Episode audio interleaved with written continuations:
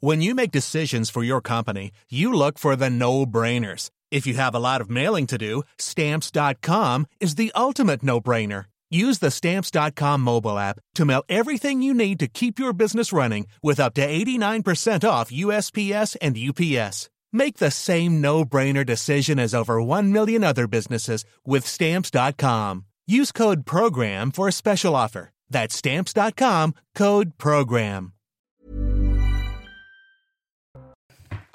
Il est 20h et c'est un plaisir de vous retrouver pour Face à, à Rioufol. Bonsoir Yvan. Bonsoir Elliot. Ravi de vous retrouver. Eh, moi aussi. Tous mes voeux parce que je ne vous ai pas vu avant.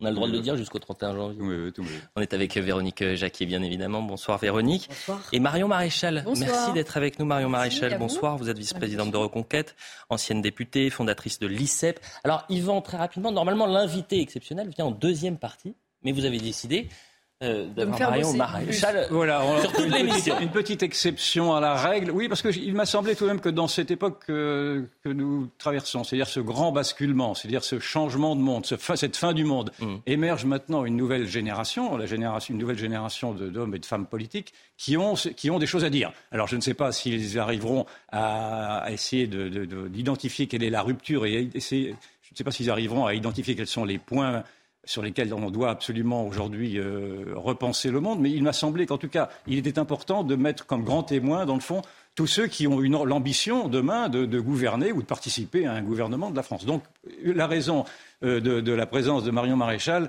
s'explique par cette, euh, cette exigence que je me suis donnée à moi-même de faire, de faire émerger des personnalités qui, euh, dans, peut-être dans leur, orgi- leur originalité politique, ou, ou même sans, ou même sans aller jusqu'à là, en tout cas, dans leur volonté de rompre avec ce vieux monde qui s'éteint. Il y a des points qui sont essentiels euh, sur ces news.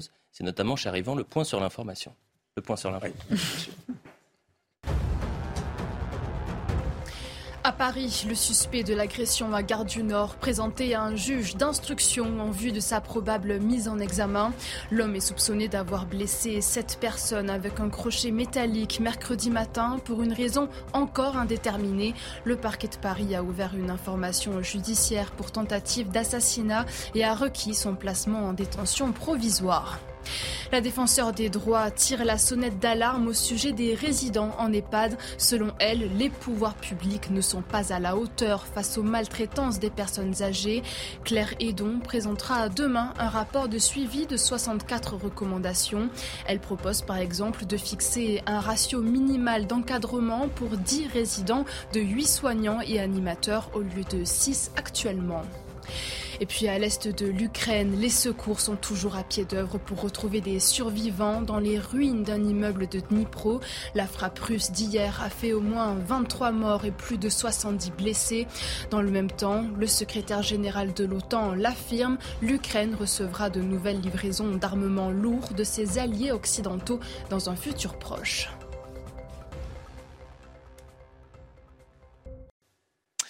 À la une de face à Rioufol, le risque d'une France bloquée, paralysée se précise et le gouvernement tremble. La réforme des retraites cristallise les tensions.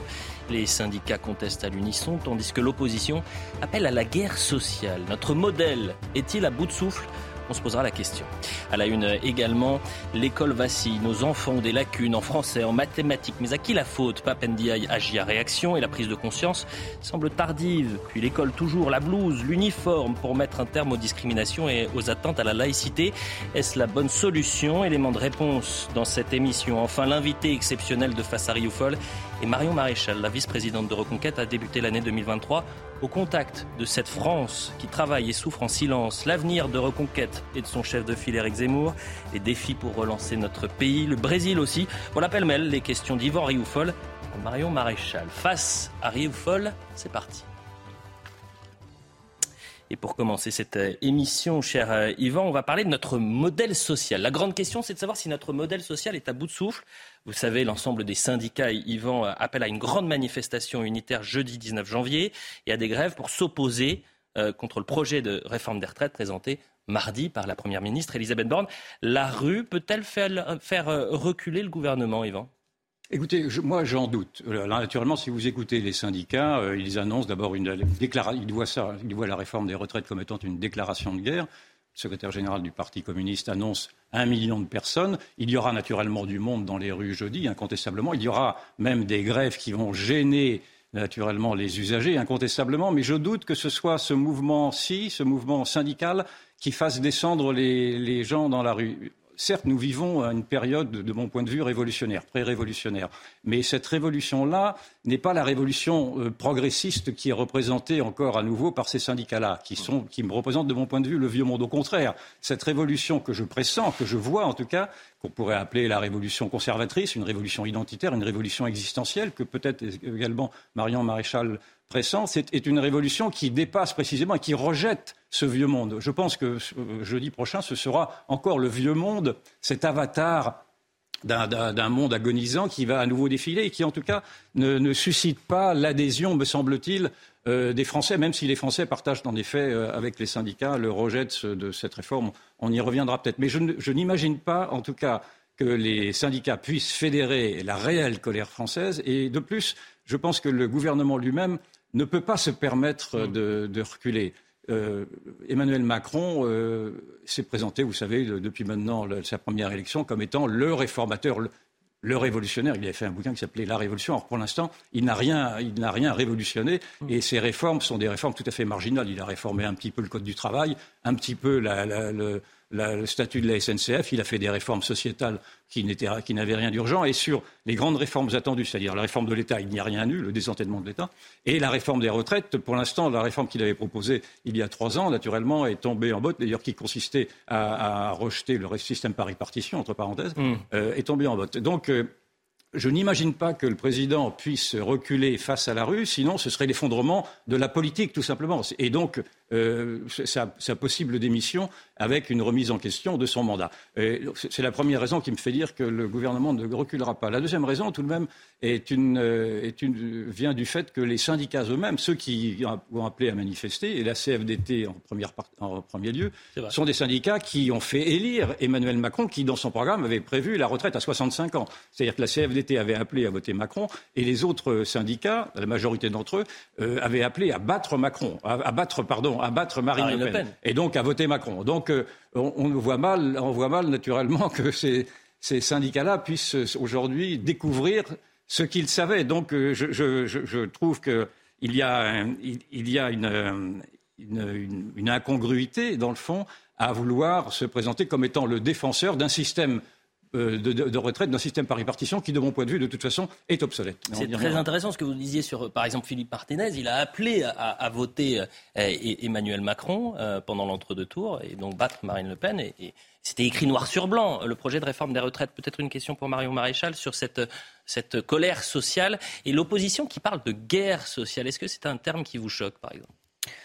Euh, oui, je trouve qu'il est probablement disproportionné, mais moi je rejoins votre analyse, euh, Yvan. Je pense qu'il euh, n'y aura pas de, de, grands mouvements populaires massifs à cette occasion. Déjà pour une raison simple, c'est que les syndicats aujourd'hui en France euh, sont euh, très largement minoritaires. Hein, dans le cadre de la représentation des salariés, on, pourrait en parler longuement. Il y a un vrai déficit de représentativité de ces syndicats euh, qui restent relativement marginaux et qui ont du mal, du coup, à emporter avec eux les masses, du fait également de, des incohérences politiques que vous avez relevées d'une part. D'autre part, je pense qu'il y a un vrai traumatisme lié aux Gilets jaunes. Je pense que le, le, mouvement populaire spontané d'un certain nombre de travailleurs précaires ou moins précaires d'ailleurs, mais en phase de déclassement, qui s'étaient mobilisés à ce moment-là et qui se sont vus non seulement voler leur mouvement euh, par euh, des radicaux, par euh, des militants de gauche, et puis pour finalement finir dans une ultra-violence du gouvernement et une, répression physique, hein, j'ai envie de dire, qui n'a abouti sur rien, a probablement confirmer une, forme de tendance euh, qu'on voit aujourd'hui en France qui, qui pourrait euh, se qualifier de, de, de, lassitude, de, désintéressement et qui prend la forme d'ailleurs d'une abstention de plus en plus importante. Et je pense que c'est d'ailleurs plutôt le mouvement que nous avons, amplifié d'ailleurs par le Covid, amplifié également par toutes les difficultés économico-sociales. Et donc je crois que non, il n'y aura pas de grand de colère populaire, même s'il y a un sentiment, je crois, légitime, on y reviendra probablement, de toujours avoir à faire des efforts supplémentaires, euh, donc d'être dans la négativité, sans qu'en parallèle, on ait une vision positive générale qui puisse justifier ces efforts des Français. Yvan Riofol, est-ce que cette euh, réforme, c'est le cœur, la substantifique moelle, est-ce qu'elle est nécessaire, cette réforme? Euh, la réforme est absolument nécessaire, incontestablement. Nous sommes dans un, dans, une, dans un, système qui est à bout de souffle. Mais simplement, cette réforme-ci n'est pas la réforme qui correspond aux attentes de mon point de vue. C'est-à-dire qu'en alors naturellement, l'argument des syndicats est de dire euh, le, le, gouvernement a dépensé des milliards et des milliards lors de la crise du Covid, encore à nouveau lors de la crise énergétique, et ce ne sont pas les quelques milliards qui manquent actuellement au régime des retraites qui va, qui va bouleverser l'économie. Mm. On peut raisonner ainsi naturellement, mais c'est un raisonnement à courte vue. Euh, D'autre part, je pense que le système par répartition dont on dit que les Français y sont attachés, je veux bien le croire également, mais est un système qui ne fonctionne plus également. C'est-à-dire que le système par répartition a été euh, a été construit à, la, libération sur une France qui était en plein boom démographique, tout d'abord, et puis sur une France qui était homogène culturellement, si vous voulez, avec une sorte de solidarité naturelle. Or, aujourd'hui, d'abord, il y a une dénatalité grave qui fait que les retraites, ce régime des retraites ne peut se concevoir qu'avec une politique nataliste qui n'existe pas ou avec un appel à l'immigration toujours plus importante, et c'est en effet la, voie qui est suivie. Et donc, euh, et, en plus, cette, cette, immigration de peuplement a fait en sorte que la cohésion nationale, qui était encore une réalité en 1945, ne l'est plus aujourd'hui. C'est-à-dire qu'il y est une banalité de dire que la France est devenue une France éclatée. Et euh, aujourd'hui, vous avez un périmètre des solidarités qui se rétrécit d'autant plus que vous avez des contre-sociétés qui, ne veulent, euh, qui ne veulent adhérer à la France que mmh. parce qu'elles profiteraient, dans le fond, des, aides sociales et des retraites par solidarité. Or, je pense que ce principe-là est un principe qui s'essouffle et qu'il va falloir repenser ce monde-là. C'est pour ça que c'est encore, une fois le problème est mal posé, il faut naturellement d'abord travailler plus, quoi qu'il arrive, bien sûr, mais il faut repenser ce système qui est un système à bout de souffle. Pourquoi vous dites qu'il est à bout de souffle?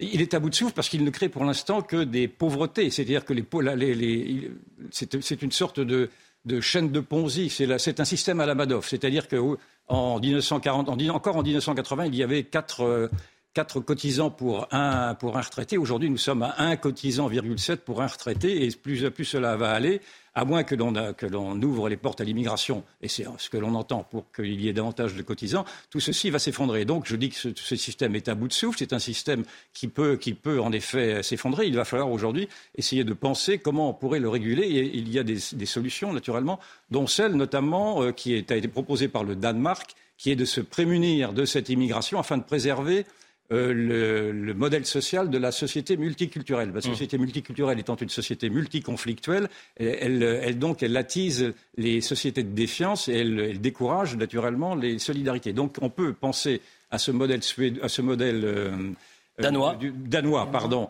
de réguler très drastiquement ce qu'ont fait les sociodémocrates en, en faisant chuter l'immigration afin de préserver le modèle social. Et, il y a une autre solution, qui est une solution qui va être un gros mot que je vais prononcer, qui est également de penser à la, capitalisation, qui peut venir qui peut advenir en supplément d'une retraite par, répartition. Mais je vous ferai remarquer que le régime public, avec le, régime préfond, est un système par, par, capitalisation et la CGT en profite, même si elle proteste sur le principe. Je savais qu'il y avait une fibre social-démocrate en vous, euh, cher euh, Yvan Mais, évidemment. Rioufol. Euh, vous partagez ce constat, Véronique Jacquier, ou pas? On a un système à bout de souffle aujourd'hui?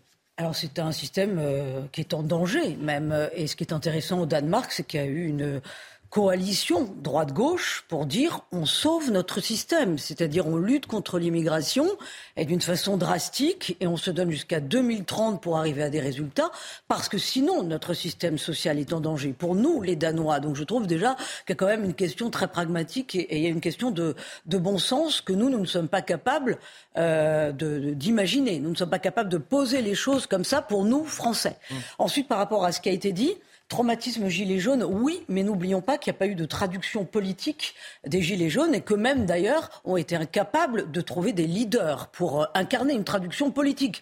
Donc il y a quand même aussi une impasse. Donc c'est vrai que je ne crois pas non plus au grand soir jeudi prochain. Je pense qu'au mmh. contraire, il y a une petite musique à quoi bon, à quoi boniste, euh, c'est-à-dire euh, de toute façon la France insoumise est en panne de leader. On voit bien que Jean-Luc Mélenchon n'a pas capitalisé dans son émission jeudi soir. On voit bien que quand il y a eu la marche sur le pouvoir d'achat, ça a fait un bide du côté de l'extrême gauche. Mmh. Euh, on voit aussi effectivement que les syndicats essayent de se faire, pardonnez-moi l'expression, mais un peu se refaire la cerise sur ce, sur ce mouvement. Donc euh, on voit que ça ne va pas aller très très loin. Cela dit, j'attire quand même l'attention de tout un chacun sur le fait que la France a changé. On parle de 2010 où il y avait un million de personnes dans la rue pour passer de 60 à 62 ans. On parle de 95, mais le monde n'est plus le même. La France n'est plus la même. Tiers-mondisation du pays, euh, appauvrissement du pays mmh. et en plus une France qui vit largement au-dessus de ses moyens avec 3 000 milliards de dettes. Tout ça donne un aspect de sidération, d'angoisse, à mon avis, civilisationnelle qui dépasse bien largement le simple côté on descend dans la rue pour que ce soit un barreau d'honneur sur une retraite à 64 ou 65 ans. Et qui dit sidération dit peut-être Marion Maréchal euh, résignation parce qu'on a 7 euh, Français sur 10 qui sont aujourd'hui contre cette réforme des retraites. Pour autant, on n'imagine pas des, millions de Français dans la rue jeudi prochain. Oui, euh, mais comme, comme vous le disiez à l'instant, je pense qu'il y a une forme de, résignation qui est liée aussi à un contexte. Mais au-delà de ça, je pense que les Français, en fait, à travers cette réforme, euh, comprennent probablement que euh, en fait ça n'est qu'une solution à très court terme sur le plan financier, mais que ça n'est pas euh, une solution durable et, globale avec une vision. Et d'ailleurs c'est intéressant si j'ai deux minutes pour répondre là-dessus, parce que je me permets quand même de relever que en réalité à travers cette réforme, Emmanuel Macron reprend mot pour mot les propositions qui étaient celles d'Éric Zemmour durant la campagne présidentielle. C'est assez surprenant, c'est assez flagrant sur les 64 ans, sur les 43 annuités, sur les pensions minimales à 1200 euros, sur l'index senior, alors même que lui à l'origine, souvenons-nous-en, était pour euh, la grande réforme à point, qui est une espèce de délire euh, techno-énarchique, euh, voilà, qui a été abandonné. Mais ce qui est problématique, si vous voulez, dans cette, dans cette réforme, c'est qu'en fait, on a le sentiment qu'il n'y a pas de a pas de vision globale. Ça veut dire qu'on prend le, problème sur, par le petit bout de la lorgnette. C'est-à-dire que, vous l'avez relevé rapidement, euh, il n'y a pas en face de cela une véritable ambition de politique nataliste, puisque la politique nataliste est un gros mot euh, en tant que tel, hein, puisque faire des enfants aujourd'hui, c'est anti-écologiste. Donc on s'interdit même d'employer ce terme et on recourt euh, à l'immigration. Il n'y a pas non plus de vision sur la question de, l'offre d'emploi générale. Comment on, on recrée un cadre à la fois fiscal et légal qui permet de stimuler l'emploi en France notamment euh, par, euh, et on aura peut-être l'occasion d'en parler, euh, par la question du, cadre européen et d'une forme de patriotisme économique, de protection de certains secteurs qui permettrait une réindustrialisation. et donc, en fait, on se rend compte, et je pense que c'est ce que les Français ressentent, et c'est pour ça qu'ils s'y opposent, qu'à travers cette réforme, en réalité, qui doit avoir pour objectif de baisser les cotisations sociales, qui doit mm. avoir pour objectif d'augmenter la productivité, d'augmenter la croissance, en fait, il n'y aura pas forcément, in fine, plus euh, euh, d'activité parce qu'on n'aura pas d'abord répondu à ces problématiques de fond. En un mot, cher Yvan, parce qu'après, il faut qu'on parle de l'école. Oui, je, suis tout à fait d'accord avec ce qui vient d'être dit, euh, et notamment sur ce contraste qu'il y a entre une société éruptive et une, passivité apparente. Mais je pense que s'il y a une révolte à venir, ce sera une révolte qui sera plus une révolte affective qu'une révolte syndicale. Je m'explique par là. Je pense que la, source aujourd'hui de l'angoisse existentielle est telle que si les Français avaient à descendre et à se mobiliser davantage et collectivement dans la rue, ce serait presque, euh, pour caricaturer ce que je veux dire, en défense des boulangers, en défense de, la baguette qu'en défense de, de la retraite. Je veux dire par là qu'on se rend compte que les par exemple, les atteintes qui sont portées euh, euh, aux crèches, les atteintes qui sont portées à la statue de la Vierge sur l'île euh, sur de Ré, les statues qui sont portées à la statue de Saint-Michel au Sable d'Olonne, les, les, les, atteintes qui sont portées aux églises, dont Mme Bachelot dit que certaines d'entre elles devraient être détruites, etc. Ceci horripile de plus en plus l'opinion. Vous vous rendez compte que les, gens trouvent, voient ceci comme étant une agression à ce qu'ils sont eux-mêmes. Et je pense que c'est ce, biais-là, c'est-à-dire cette vulnérabilité d'une culture, d'une civilisation et d'un peuple qui risque au contraire de, façonner, d'agrémenter et d'agréger euh, cette colère qui est une colère de mon point de vue conservatrice. Voilà pour la réforme des retraites. Parlons à, présent de, l'école. Comment sauver euh, l'école? Papendia a signé jeudi une directive demandant aux enseignants de promouvoir une courte dictée euh, par jour en CM1 et CM2. Yvan, vous en pensez quoi? Mais écoutez, moi j'ai théorisé ici même la révolution du réel, c'est-à-dire cette obligation qu'avaient aujourd'hui les hommes politiques à laisser tomber leurs œillères pour essayer de se confronter aux faits. Et je suis heureux de voir que Papendiaï, qui s'est fait remarquer par ses postures idéologiques dès qu'il est entré à l'éducation nationale. Sa première, je crois que une de ses premières déclarations a été de dire qu'il allait faire la guerre au Rassemblement national, puis ensuite qu'il allait euh, promouvoir la mixité, puis qu'ensuite qu'il allait faire l'éveil des, élèves au réchauffement climatique, et pouviez décliner toutes ces balivernes-là. Et là, on se rend compte aujourd'hui qu'il découvre qu'en effet, il y a un illettrisme au cœur de l'éducation nationale et que les enfants doivent passer par le BABA. Eh bien, je trouve, et il a dit d'ailleurs très récemment, le, 22 décembre, le niveau d'ensemble baisse. Hum je, suis, très content. Alors, on découvre la Lune pour beaucoup d'entre d'entre nous. Enfin, pour enfin, euh, eux découvrent la Lune pour beaucoup d'entre eux. Pardon. Euh, c'est une situation qui a été décrite depuis toujours. Simplement qu'auparavant, vous aviez quand même des livres qui qui, qui assuraient le niveau monte. Et donc, je suis heureux de voir qu'en effet, le réalisme maintenant imprègne également jusqu'à M. Papandiaï. Ce qui me surprend davantage, c'est la position que prend Mme, euh, Madame Macron. Parce que dans le même temps où l'on disait que l'école devait s'ouvrir à, des dictées. Madame Macron recommandait dans le Parisien, tout ça c'était, le même jour, recommandait dans le Parisien de faire tous les jours une petite dictée. Donc, euh, en fait, on se, rend compte que M. Papandiaï interprète aujourd'hui, si j'ai bien compris, et sans vouloir être polémique à l'excès, interprète aujourd'hui les volontés de Madame euh, vous n'irez pas jusqu'à dire qu'elle est vice-présidente, quand je même. Ne veux pas, je, vous laisse le, je euh, dire. Mais en tout cas, il y a quand même une, interrogation de savoir quel est le rôle joue aujourd'hui Mme Macron, dans mm. tout cas au cœur même de l'éducation. Elle est, elle est professeure, elle sait qu'elle dit, d'autant qu'elle elle a plaidé également pour le retour de, la, enfin, de l'uniforme à l'école, alors même que Papendia a dit qu'il était contre. Donc je, je n'arrive pas à comprendre aujourd'hui quel rôle joue Brigitte Macron vis-à-vis de Papendia, dont on peut supposer malgré tout que Papendia ne représente pas exactement ce qu'elle voyait comme étant le, la quintessence d'un ministre de l'Éducation qui préserverait euh, la, transmission. Vous me faites la transition justement, euh, Yvan Rioufol. L'uniforme, c'est une bonne ou une mauvaise solution? Je ne sais pas, on, va en discuter. Moi, je trouve que c'est inutile. Enfin, on, dit de l'uniforme qu'il est fait pour, euh, pour masquer les, les, les différences. D'abord, l'uniforme, il existe chez les jeunes avec le jean et le t-shirt. En fait, cet uniforme-là, il est fait avant tout pour essayer de, de résoudre le problème des, vêtements islamiques. Je pense qu'il n'y a pas besoin de passer par l'uniforme pour cela. Il suffirait d'interdire les vêtements islamiques à l'école. Ça me paraîtrait plus simple et plus, euh, et plus efficace. Marion Maréchal sur l'uniforme, peut-être euh, en, oui, un bah, mot d'abord sur le niveau des, des, oui, élèves. De, de, manière euh, générale. Enfin, c'est vrai que moi, je ne suis pas très optimiste parce qu'en fait, en réalité, cette circulaire, on la voyait déjà euh, sous Jean-Michel Blanquer. Ça veut dire Jean-Michel Blanquer, c'était un peu le même profil. Ça veut dire qu'il y avait des bons diagnostics, il y avait des circulaires de bon sens qui étaient prises et on se rendait compte qu'elles n'étaient régulièrement pas suivies d'effets. En fait, il faudrait véritablement des, des réformes de fond qui aillent à la fois sur la question de la méthodologie, donc revenir de manière obligatoire sur les méthodes traditionnelles qui sont aujourd'hui reprises par un certain nombre de pays asiatiques alors qu'elles fonctionnaient en France à l'époque. Il faudrait revenir sur le contenu des programmes euh, euh, tels qu'ils sont euh, aujourd'hui et qui manifestement ne répondent pas aux besoins des élèves. Il faudrait revenir aussi sur le volume horaire général. Hein. En primaire, je rappelle, on est passé notamment de 26 heures à 24 heures. Donc il faudrait une augmentation. Il faudrait avoir une vraie volonté aussi pour abandonner un certain nombre de matières, je parle en primaire hein, toujours, qui sont pédagogiquement secondaires pour revenir davantage sur, sur des fondamentaux. Il faudrait revoir aussi des méthodes d'apprentissage de lecture par année plutôt que par cycle. Enfin, il y a beaucoup de choses extrêmement concrètes sur lesquelles le, ministre ne va pas quand même le sentiment dans, ce sujet de l'école qu'on détourne toujours le problème sur la question sociale. Hein. Je rappelle qu'il n'y a pas très longtemps, M. Papendia a annoncé qu'il voulait lutter contre euh, les inégalités sociales à l'école et que pour ce faire, non seulement il reviendrait euh, sur, les, critères de mixité, une obligation de mixité dans le public, mais aussi dans le privé, ce qui est quand même sur le principe quelque chose d'absolument incroyable. Et en fait, ce qui est surprenant, c'est que on se rend compte qu'il y a un dévoiement de la mission fondamentale de l'école. C'est-à-dire que la mission fondamentale de l'école, c'est la transmission du savoir. C'est pas la lutte contre les inégalités. Et en fait, la lutte contre les inégalités, elle est une conséquence de la transmission du savoir. C'est-à-dire que c'est parce qu'il y a du savoir qu'il y a de la lutte contre les inégalités et c'est pas parce qu'il y a de la lutte contre les inégalités qu'il y a du savoir.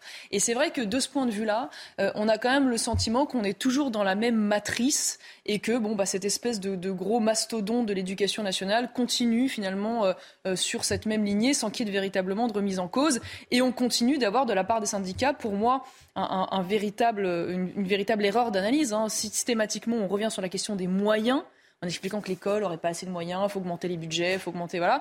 Alors que je donne un chiffre qui est quand même assez édifiant. Euh, les dépenses moyennes pour un élève de primaire en 1980, c'était 3 340 euros par élève et en 2019, c'est 7 000 euros. Et on se rend compte qu'en dépit de cette trajectoire, eh bien, euh, l'école n'a cessé de s'effondrer. Donc, euh, moi, je ne suis pas très optimiste sur ce qu'on peut attendre, malheureusement, des annonces de Papendiaï. Le mot de la fin pour cette euh, partie avec vous, Véronique. Eh bien, le mot de la fin, ce sera que pour Papendiaï, le mot tradition, c'est un gros mot et c'est bien dommage parce que ça résume bien des choses. La dictée, on est tous d'accord pour dire que c'est une évidence, comme la rédaction. On est dans un monde où c'est compliqué hein, parce que vous avez des enfants qui ont un téléphone portable dans les mains dès 8 ans, donc ils n'ont plus le goût de l'effort, ils n'ont plus le goût de l'exigence. C'est ça qu'il faut remettre au cœur de l'école. Maintenant, l'uniforme, moi je pense que c'est un, bon marqueur pour montrer aussi, pour impliquer les parents dans un degré d'exigence scolaire. C'est-à-dire que si vous dites aux, parents, ben voilà, vos enfants maintenant, le matin c'est euh, en bleu marine, c'est comme ça, c'est pas autrement, vous allez voir qu'il y a deux France. Il y a ceux qui vont dire, bah oui, parce que moi je veux que mon enfant réussisse mmh. avec des critères d'exigence, euh, avec quelqu'un qui les tire vers le haut, et puis les autres qui vont dire, ah ben non, parce qu'au nom de l'égalité, Euh, moi, je veux que finalement tout le monde soit égal, et, égaux. Pardon. Et euh, pour rejoindre ce que vous disiez sur l'égalité, euh, la mort de l'école, c'est aussi malheureusement le bac pour tous le collège unique. Et il faut revenir sur tout ça. C'est évidemment la transmission des savoirs et non pas l'égalité pour tous et à n'importe quel prix. Et je rappelle que l'uniforme existe dans la plupart des écoles de nos outre-mer sans que ça choque personne et ça fonctionne très bien. Alors pourquoi ne pas le faire venir en métropole? Pourquoi pas? La publicité, on revient euh, dans un instant. Vous êtes en direct sur CNews pour euh, Face à Rioufol, invité exceptionnel de Face à Rioufol, Marion Maréchal. A tout de suite. 20h30 sur CNews, la suite de Face à Rioufol, euh, toujours avec Marion Maréchal. Merci d'être euh, avec nous. Je rappelle que vous êtes euh, vice-présidente de Reconquête, ancienne députée et fondatrice de l'ICEP. Le point sur l'information, 20h30, et ensuite, c'est à vous, cher Yvan.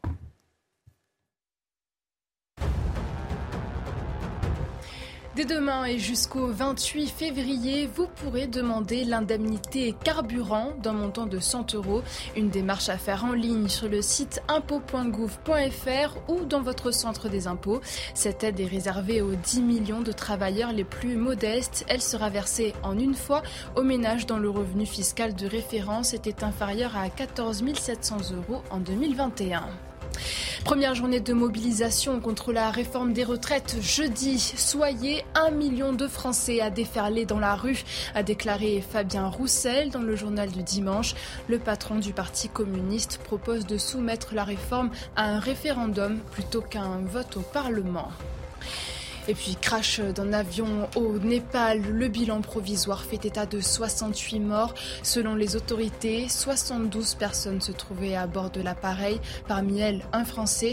La TR-72 en provenance de Katmandou s'est écrasée ce matin dans un ravin près d'un aéroport du centre du pays où il devait atterrir.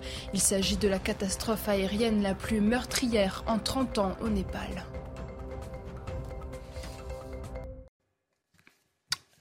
Face à Folle, la deuxième partie. Donc, euh, cher Yvan, vous êtes avec euh, Marion Maréchal. On est toujours également avec Véronique Jacquier. Entretien, c'est à vous, Yvan. Bien, dans ce grand basculement que, nous avons à subir, vous avez l'énorme responsabilité, puisque vous vous êtes lancé dans la politique et que vous avez des ambitions politiques, vous avez l'énorme responsabilité, de mon point de vue, de repenser le monde. Et donc, avant d'aborder les, autres questions dans le détail, j'aurais aimé savoir quel jugement portiez-vous aujourd'hui sur l'état de la France, tout simplement? Quels sont, de quoi souffre, de quoi souffre la France, dans le fond, d'après vous? Alors écoutez, bah, déjà sans vous surprendre, je vous recommande la lecture d'un discours de l'ancien patron de la DGSE qui s'appelle Pierre Brochand, dont vous avez peut-être entendu parler, qui a fait un long discours sur la question de, l'immigration et qui a des mots extrêmement forts en disant pour moi l'immigration supplante tous les autres sujets car il menace euh, la paix civile et qu'on sous-estime probablement d'ailleurs toutes les conséquences économiques et sociales euh, qu'elles peuvent avoir sur le pays. Et en fait, d'ailleurs, c'est pour ça qu'aujourd'hui, moi, je me suis engagée derrière Eric Zemmour auprès de Reconquête, euh, à travers ce courant, on va dire, de la droite civilisationnelle. On y reviendra peut-être car je crois que sur l'état de la France, le, sujet majeur, y compris d'ailleurs sur le plan psychologique hein, de, désarmement moral des Français, tient profondément à cette question de sentiment de, de, dépossession et d'effondrement et de déclassement euh, à travers cette grande mécanique démographique qui est à l'œuvre et qui euh, euh, alimente quotidiennement les différents faits divers atroces d'insécurité et de violence que, nous connaissons. Donc je pense que en fait la, la, crispation que nous ressentons chez les Français et le sentiment en fait euh, d'un grand pays qui est en train de se déclasser pour porter à bout de bras en fait euh, une, immigration euh, qui coûte plus qu'en réalité elle n'apporte de richesse au pays et qui a des conséquences sociales absolument dramatiques et le sentiment qu'en fait si rien n'est fait les conséquences seront irréversibles et je pense que c'est cette crainte de l'irréversibilité qui fait que ce thème du grand remplacement est un thème qui, a cristallisé de manière aussi puissante au moment, au moment des présidentielles. Donc euh, moi je pense qu'en fait ça, ça sera quand même le grand sujet des années à venir. Vous parliez de, comment dire du visage qu'aura la politique dans les années à venir. Moi ce que je crois c'est qu'on va avoir le même phénomène qu'aux États-Unis, c'est-à-dire une polarisation euh, assez euh, impressionnante de la vie politique. Le visage de la gauche dorénavant sera probablement le visage de la NUPES, c'est-à-dire en fait une gauche woke, très radical, multiculturel, post-France, tel qu'on le voit avec Joe Biden hein, aujourd'hui, qui est vraiment plus d'extrême gauche en réalité que la gauche classique telle qu'on a pu la connaître aux États-Unis. Et en parallèle, vous allez avoir, je pense, une, une droite identitaire, nationale, qui sera dorénavant le nouveau visage de la droite et que cette espèce de, de, bloc du centre mou euh, qui a été très longtemps alimenté par le vivier des classes moyennes qui aujourd'hui est en train de disparaître et notamment, disons-le, par euh, la génération d'après-guerre, les boomers, euh, voilà, va petit à petit se, se, restreindre et qu'on va donc avoir cette polarisation. Et, et donc on va avoir un grand, j'ai envie de dire, combat politique entre d'un côté ceux qui sont les partisans de la civilisation et de l'autre cette gauche de la déconstruction qui déconstruit à la fois euh, euh, la langue, euh, l'affiliation, le, j'ai même envie de dire le, corps humain, hein, puisque à travers la théorie du genre et compagnie, l'école bien entendu, l'identité, l'histoire, voilà.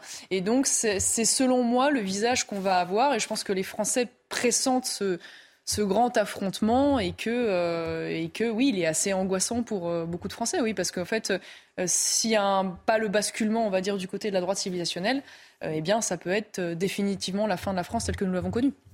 De réduire le problème de la France à la seule, au seul problème posé par l'immigration, qui est un problème réel, je vous l'accorde, est-ce que ce n'est pas un peu réducteur? Parce que, de mon point de vue, le problème de l'immigration n'en serait pas un s'il n'y avait pas également un problème de déculturation. C'est-à-dire que l'immigration vient naturellement ébranler un pays qui est un, un pays qui, doute de lui-même, qui est un pays qui a été précisément déconstruit par d'autres facteurs que l'immigration. C'est-à-dire qu'il y a au cœur même de la société française, au cœur même des dirigeants, des, responsables politiques qui ont fait en sorte par une politique de culpabilisation, de, de, faire en sorte que les Français doutent d'eux-mêmes. Est-ce que euh, vous prenez en compte cet aspect de la déculturation intrinsèque de la civilisation française, en tout cas Ou est-ce que vous vous arrêtez simplement à l'immigration qui peut se régler naturellement par des fermetures de frontières? Pas du tout, et d'ailleurs, je ne réduis pas l'ensemble des problèmes de la France à l'immigration, soyons justes, mais je pense qu'elle est un, facteur déterminant dans beaucoup de domaines de notre euh, déclassement. C'est vrai à l'école, c'est vrai à l'économie, c'est vrai sur la question euh, de, la protection sociale. Enfin voilà, on pourrait multiplier les exemples. Ce qui est vrai, vous avez raison, c'est que je ramène souvent ça à la définition de la puissance. Je pense qu'on se rend compte depuis quelques années que nos élites n'ont plus de volonté de, puissance. On le voit euh, notamment dans euh, l'effacement de la France au niveau européen, l'effacement de la France au niveau euh, mondial, avec une incapacité à défendre ses intérêts, à avoir une direction, à avoir une ligne géopolitique claire, à avoir des objectifs économiques dans le classement mondial. Bref, j'en passe.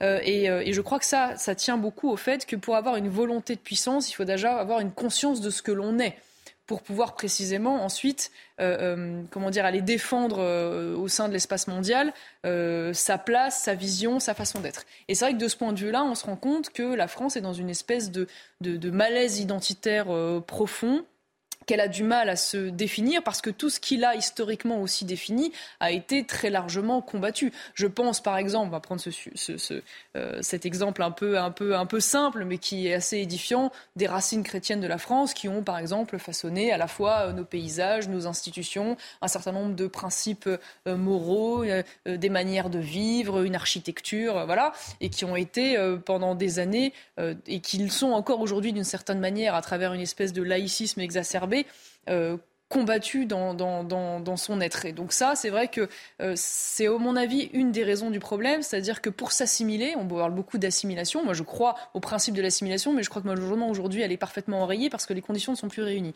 Pourquoi? Parce que pour s'assimiler, il faut s'assimiler euh, à quelqu'un, bien sûr, donc déjà encore faut-il être confronté à ce quelqu'un dans son quotidien, mais il faut aussi s'assimiler à quelque chose.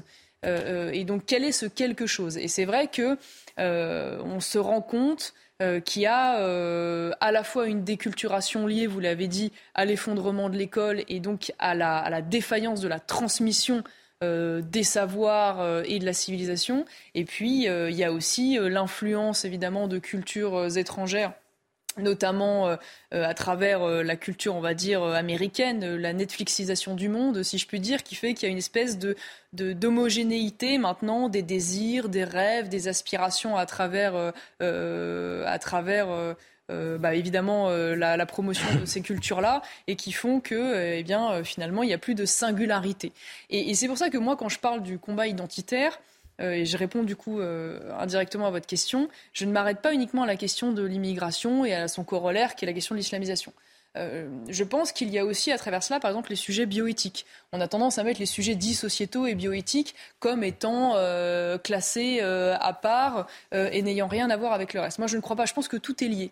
Et je pense qu'à travers les sujets bioéthiques, à travers les questions de la filiation ou de la recherche sur l'embryon ou de l'euthanasie, c'est aussi, d'une certaine manière, un cadre de principes, de valeurs qui, selon moi, sont aussi euh, une définition de la singularité de l'identité euh, européenne et française, qui ne sont pas tout à fait les limites éthiques que pourrait avoir, par exemple, la civilisation asiatique ou la civilisation euh, africaine. Voilà. Et donc, de ce point de vue-là, je considère que défendre notre identité, c'est aussi défendre un rapport au monde, un être au monde, une certaine idée de la dignité humaine, et que donc, en fait, si on veut être parfaitement cohérent, et c'est ce qu'on essaye d'être, nous, à Reconquête, avec ces droits civilisationnels, eh bien, il faut être capable de défendre l'identité dans son ensemble, et j'en finirai par là, euh, euh, défendre la civilisation, c'est-à-dire que j'aime beaucoup euh, cette phrase qui dit qu'en fait on ne veut pas sécuriser l'enfer, mais on veut la civilisation. Ça veut dire quoi? Ça veut dire que avoir une approche uniquement sécuritaire des problèmes identitaires,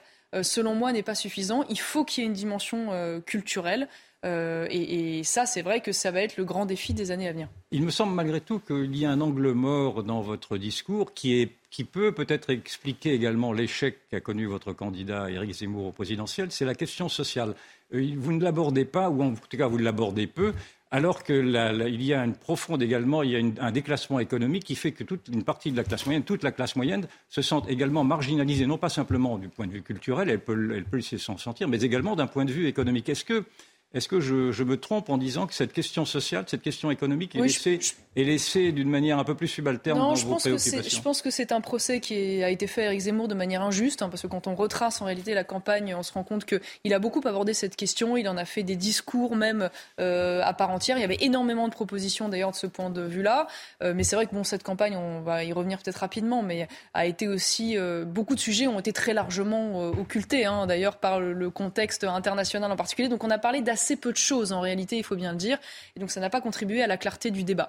Euh, ce qui est vrai en revanche à Reconquête, c'est que euh, face à un État, j'ai envie de dire, euh, nous-nous, euh, qui a aujourd'hui mis en place une politique euh, sociale qui coûte près de 700 milliards euh, par an et qui s'est fait parfois au détriment de l'État régalien. Ça veut dire que, à force d'avoir un État qui met en place des politiques sociales, on se rend compte qu'il est devenu parfaitement défaillant sur ses fonctions centrales et, incontournables. Et je pense notamment à la question, par exemple, de la défense, la question de la police, la question de la justice, qui sont les fonctions régaliennes. Et c'est vrai que euh, on a, on se rend compte en France, une espèce de course à l'échalote permanente euh, à la distribution de subventions, de primes, d'aides. C'est vrai que nous, nous avons, on va dire, un paradigme complètement différent en Reconquête. C'est-à-dire qu'on est vraiment dans cette logique de dire euh, l'idée, c'est qu'aujourd'hui, le travail paye et le travail paye mieux, que bien sûr l'État peut être là de manière ponctuelle comme une assurance et une protection lorsqu'il y a un accident de la vie, mais que plutôt que distribuer des chèques de manière intempestive, on préfère faire en sorte eh bien, que l'État euh, euh, prélève moins et permette ainsi euh, une responsabilisation de l'individu et un travail qui paie davantage. D'où notre discours sur la question de la lutte contre l'assistanat, qui est devenu aujourd'hui un sujet très largement politiquement. Est-ce que vous vous hein. définiriez comme étant libéral? Alors, je n'utilise pas ce terme pour une raison simple, c'est qu'il est l'objet de tous les fantasmes. C'est-à-dire que personne ne met la même chose ah, euh, derrière la définition libérale. Par contre, si le, libéralisme, c'est euh, eh bien le fait de, de sortir d'un espèce d'étatisme omnipotent et tentaculaire, c'est la défense des libertés euh, économiques, la défense de la subsidiarité, le fait de défendre les corps, les corps intermédiaires, oui, je, je pourrais me définir libéral. Et je précise, je précise que, qu'être libéral ne veut pas dire être libre-échangiste. Vous avez des pays dits libéraux dans le monde, je pense notamment aux États-Unis, qui sont des pays protectionnistes. Ce que je crois fondamentalement, pour résumer, c'est qu'il faut en fait moins d'États à l'intérieur des frontières, dire que moins de fiscalité, moins de réglementation, euh, euh, moins de, voilà, d'oppression euh, de l'État sur l'économie, et en revanche plus d'États à l'extérieur des frontières, ça veut dire de l'État qui va davantage protéger un certain nombre de, secteurs économiques et qui va être là dans les secteurs, on va dire, stratégiques d'avenir où le privé ne peut pas aller seul parce que ça n'est pas immédiatement rentable, mais qui en revanche, euh, voilà, va dans la mesure du possible laisser l'économie vivre en parallèle. Mais, et on n'est pas, c'est pas du tout la politique d'Emmanuel Macron, je le précise, parce qu'on présente souvent Emmanuel Macron comme un libéral.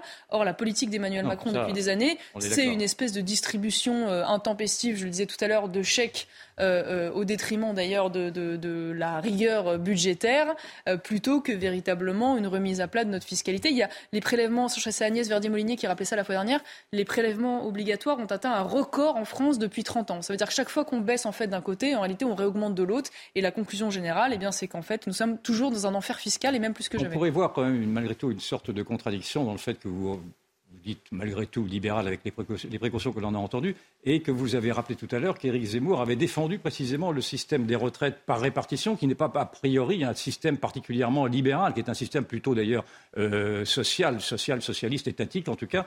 Un vrai système libéral serait un système qui permettrait, ce que j'avais suggéré tout à l'heure en préalable, une ouverture même partielle à, un système par capitalisation. Mais Or, ceci n'est pas, pas envisagé par votre parti. Mais eu égard à ce que je vous ai dit tout à l'heure, je ne vois pas de contradiction au fait de défendre un système par répartition. En revanche, là où vous avez parfaitement raison, euh, c'est que je crois qu'il y a un certain nombre d'actes manqués dans la, dans la réforme d'Emmanuel Macron. Euh, parmi les actes manqués, je crois qu'on est très loin quand même du, rapprochement du système public-privé qui aurait été selon moi souhaitable. Hein, parce que quand on cumule en fait euh, le déficit des retraites avec le déficit public, et avec les subventions données aux régimes spéciaux, on arrive à près de 40 milliards par an de déficit, ce qui est quand même absolument considérable. Donc à mon avis, il y a un acte manqué de ce point de vue-là, notamment dans le système de calcul des pensions, sur la question de l'âge et, compagnie.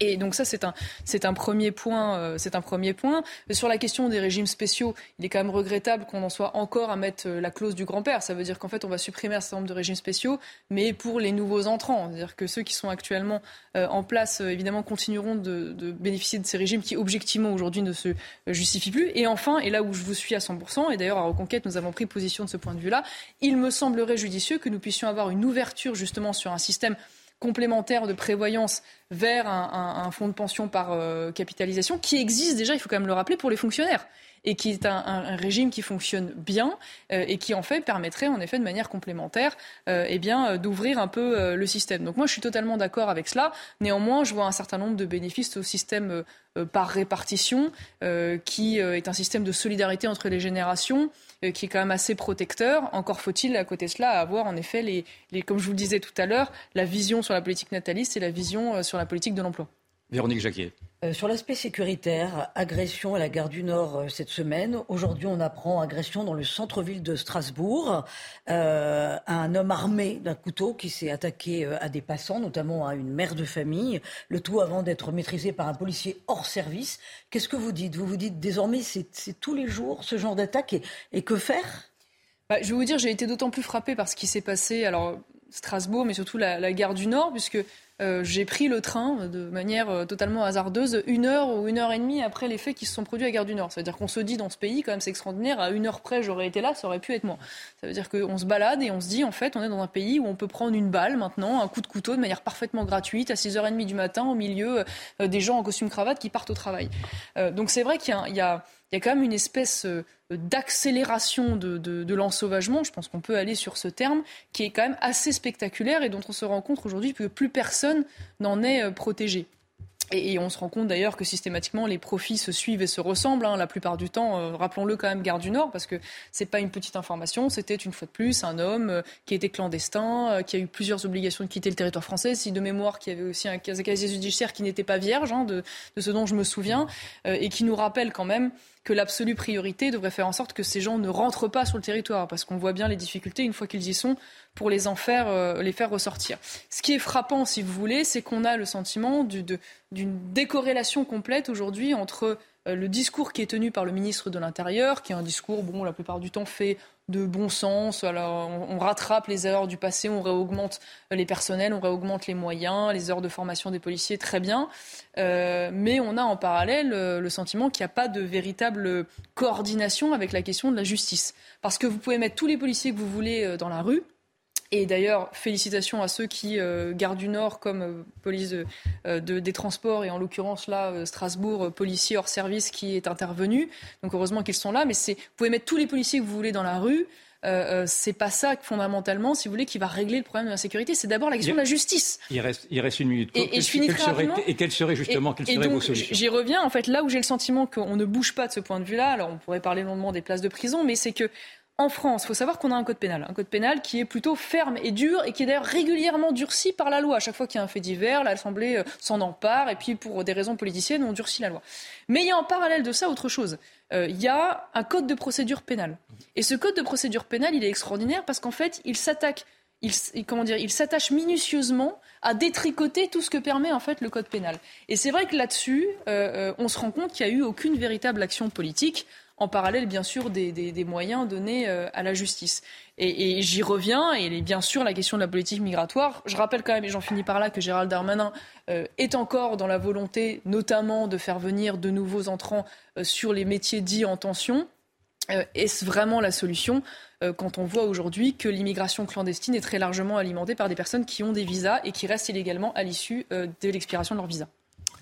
Cette émission s'achève. C'était un plaisir d'être avec euh, vous trois. Merci euh, Marion Maréchal. Merci à vous pour, votre euh, invitation. participation. Cher Yvan, c'était un plaisir. Et bonne année. Pareil. Je remercie Laura Tapiero qui a préparé l'émission ainsi que Adrien Lefin, l'assistant d'émission, Jean-Luc Lombard à la réalisation, Pascal Chou à la vision, Rodrigue Le Prado au son. Vous pouvez revoir bien sûr cette émission sur cnews.fr. L'info se poursuit sur CNews.